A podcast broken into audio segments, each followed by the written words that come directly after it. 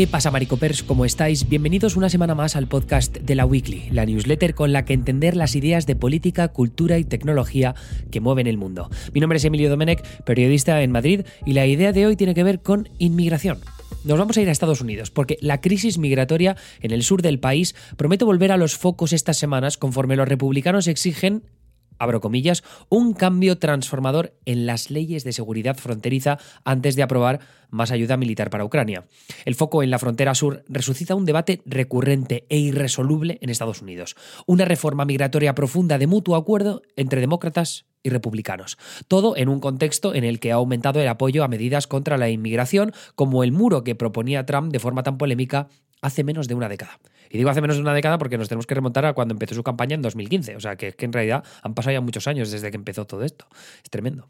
Bueno, pues el caso es que la frontera con México siempre ha llevado implícito para Estados Unidos el desafío de contener la inmigración ilegal. Sin embargo, el recrudecimiento de la crisis fronteriza estadounidense se ha convertido en una preocupación demandante para la administración de Biden. Los funcionarios fronterizos estadounidenses han expulsado o devuelto a más miembros individuales de familias migrantes en los últimos cuatro meses que en cualquier año fiscal completo anterior. La Oficina de Aduanas y Protección Fronteriza reportó 269.735, o sea, casi 270.000 detenciones solo durante septiembre y alcanzó un nuevo récord, récord máximo durante el año fiscal de 2,47 millones de detenidos en la frontera sur. Repito, 2,47 millones de detenidos en la frontera sur. Contexto de todo esto. Para la administración de Biden, la crisis migratoria no es solamente un desafío en materia de seguridad fronteriza. Los gobernadores republicanos de estados sureños como Texas han liderado esfuerzos masivos para redirigir a miles de migrantes a estados norteños, generalmente demócratas, que denuncian una sobrecarga en sus servicios públicos debido a la cantidad de personas que han recibido estos meses.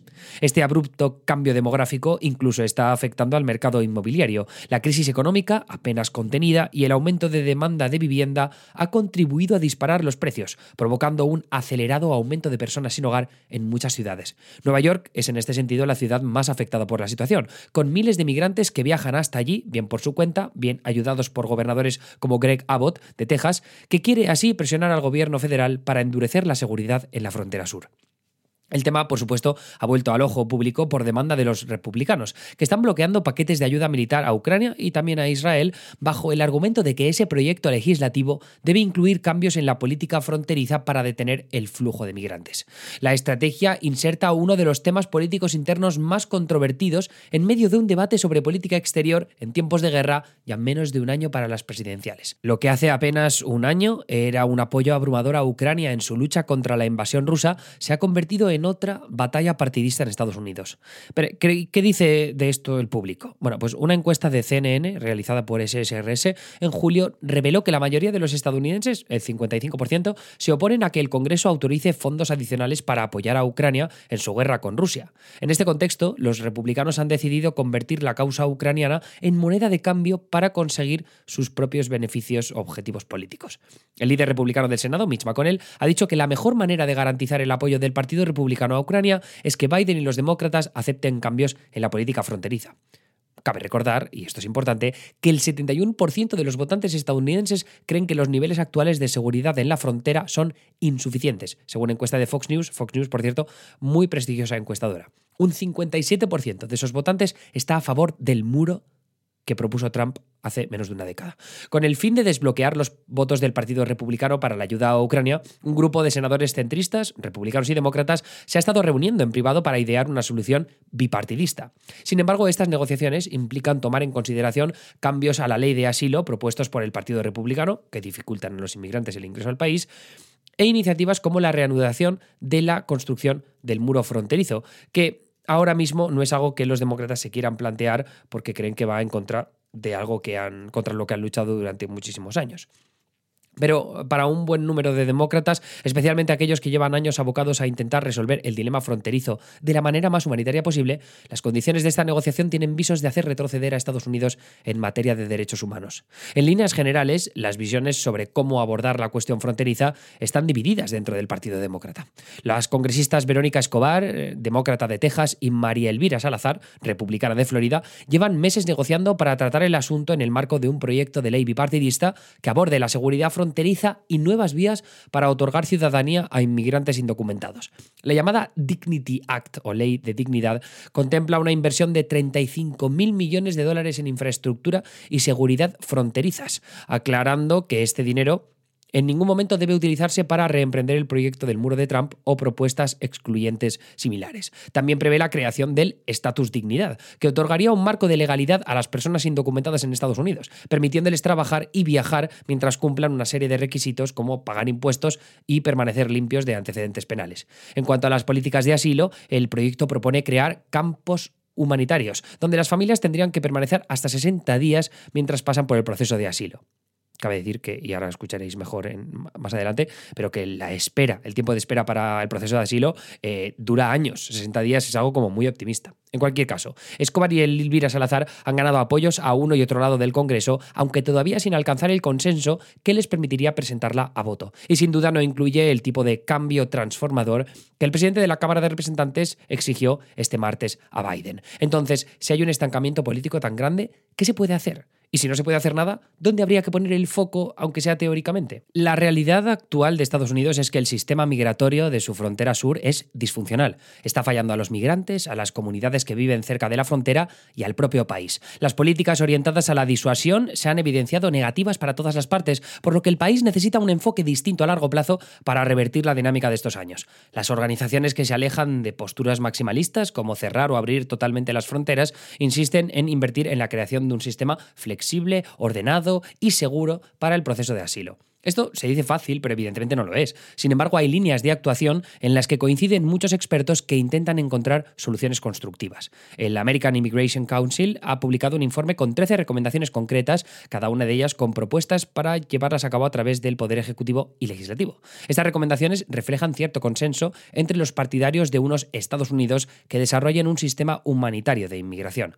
Y ese consenso se resume en cuatro ejes. El primero es aumentar la capacidad y los recursos de los pasos fronterizos. El llamado modo correcto de solicitar asilo es presentarse en un paso fronterizo, pero estos se encuentran muchas veces colapsados, con la administración de Trump incluso de forma deliberada. Esto conduce a muchos migrantes a probar el modo incorrecto, cruzar por rutas ilegales y peligrosas como el desierto y entregarse a un agente fronterizo. Lo resultante es, por un lado, peligroso para las personas que cruzan y por otro, sensación de caos e inseguridad en las fronteras. El segundo eje es acelerar las resoluciones sobre las solicitudes de asilo. Actualmente hay más de 1,3 millones de solicitudes de asilo pendientes, con una duración media de más de cuatro años para los procesos judiciales que les dan respuesta. Esta situación lo que hace es retrasar la posibilidad de integración real de los solicitantes cuyo estatus de refugiado es finalmente aceptado, al tiempo que se deporta a personas que ya se han establecido de alguna manera en Estados Unidos. Los migrantes pasan, por tanto, este periodo de diferente manera, casas de familiares, refugios o, mm, con la peor de las suertes, centros de detención. El tercer eje es incrementar las rutas legales de inmigración. Para la mayoría de personas que quieren migrar a Estados Unidos no existe un modo legal y seguro de hacerlo. Los estudios muestran de manera consistente que cuando se habilitan estas rutas, la inmigración ilegal decrece. Un ejemplo es el programa Uniting for Ukraine, que permitió la entrada al país de 85.000 ucranianos en 2022 a través de un sistema de patrocinio o apoyo financiero por parte de ciudadanos estadounidenses. Y el cuarto eje es adoptar medidas y acuerdos regionales. La situación de pico migratorio no solo afecta a Estados Unidos, sino a muchos otros países de América como Colombia o Costa Rica. Según el American Immigration Council, de nuevo, ampliar la capacidad de procesamiento nacional e internacional de refugiados y asilo en América Latina, con el apoyo de ACNUR, debe ser un objetivo prioritario. A pesar de su músculo económico, Estados Unidos en realidad recibe muchos menos refugiados que, por ejemplo, Colombia, hogar de más de 2,5 millones de venezolanos. En junio de 2022 se dio un primer paso en este eje con la Declaración sobre Migración y Protección de Los Ángeles, un acuerdo con otros 21 países americanos que dice lo siguiente, la migración internacional irregular requiere un enfoque regional, espíritu de colaboración, solidaridad y responsabilidad compartida entre los estados. Aquí lo difícil de estas medidas evidentemente es que necesitan de consistencia en su aplicación y paciencia en su mantenimiento para ver sus efectos, algo que se presume difícil en el contexto político de Estados Unidos. Y esto puede ser un círculo vicioso. Sin soluciones que reduzcan la sensación de descontrol fronterizo, el sentimiento anti-inmigración tiene visos de aumentar, como se ha visto también en otros países. Eso solo puede significar un recrudecimiento de la retórica y de la defensa de políticas antimigratorias por parte de la derecha estadounidense, que a su vez podría empujar a los demócratas a llegar a acuerdos impensables años atrás. Los próximos meses, con las ayudas a Ucrania, sobre todo, y a Israel en vilo, em, lo que prometen hacer es vislumbrar cuánto está dispuesto a ceder Biden antes que dejar a dos de sus principales aliados abandonados, especialmente en el caso ucraniano.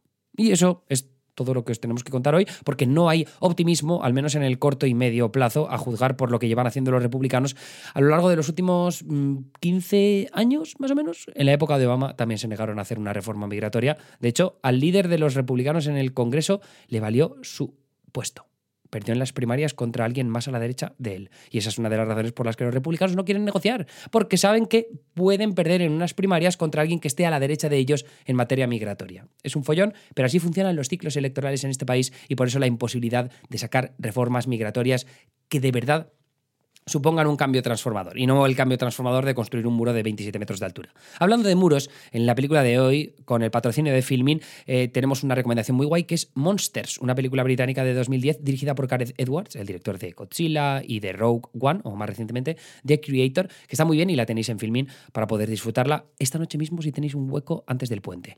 Nosotros seguiremos con vosotros a lo largo de los próximos días con la Weekly Premium. Ya sabéis que tenemos un modelo de suscripción con el que recibir nuevas ideas de cultura, tecnología y política que mueven el mundo y os las contamos nuestros, bueno, mis compañeros y yo, en este caso Bosco Barcena, Anita Pereira y un servidor Emilio Domenech.